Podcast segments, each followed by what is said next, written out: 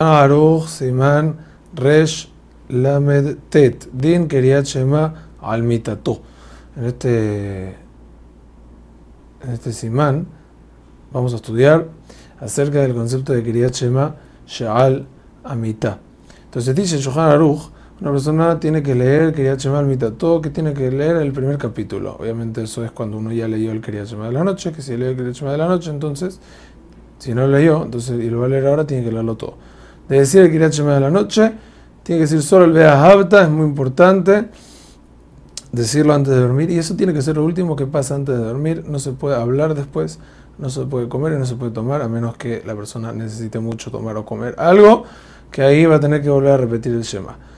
El Shema ya la mitad, aparte del Shema en sí, se dice también la verajada de Amapil, y después de ella y el Shema como van ya no se puede hablar. Si uno lo dice con Shemu Malhut, ya de verdad no se puede hablar. Y si uno lo dice sin mención, sin Shemu Malhut, sin mención del nombre de Hashem, entonces hay un poskim que permiten hablar, pero no es lo mejor. Ahorita, ¿qué va primero? ¿El Amapil o el Shema? Entonces todos acostumbramos hoy en día que va primero el Amapil. Primero la Verajá y después el Shema. Pero el Shohan Aruch, suena el Shohan Aruch que primero va el Shema y después va el Amapil. Y igual, como, como hacemos hoy en día, es como dijeron muchos saharonim, que primero se dice el Amapil y luego el Shema. Ahorita, pero el Shema trae de que si una persona no va, él se queda dormido mientras va diciendo el Shema, que diga el Amapil antes, para así decirlo y no perderlo.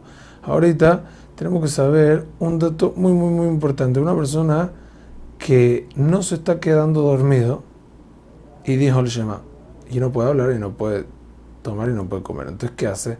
Tiene que volver a decir el Shema, volver a decirlo, volver a decirlo muchas veces hasta que se quede dormido. Así dice el Shulchan Aruch. Ahorita, quería Shema cómo se debe leer. Acostado no se puede.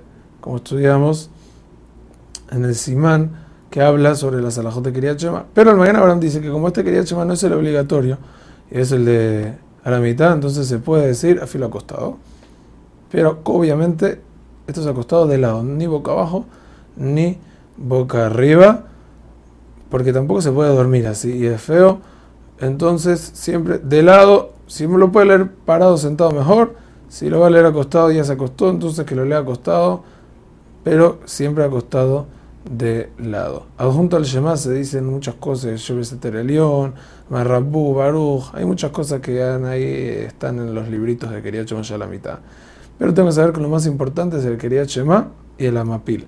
En caso de que uno está enfermo y no, no tiene fuerza física de decir todo, lo más importante es el Shema y el Amapil.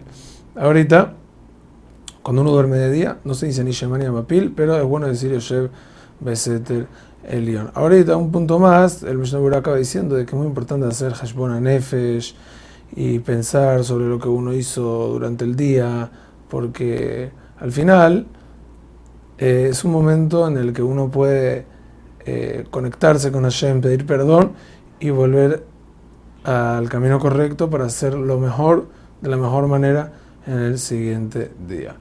Último punto, un enfermo, un novio, una novia, una persona que está de luto, un también jajam o una partera, necesitan acompañantes si están en lugares desolados de noche por los mazikim.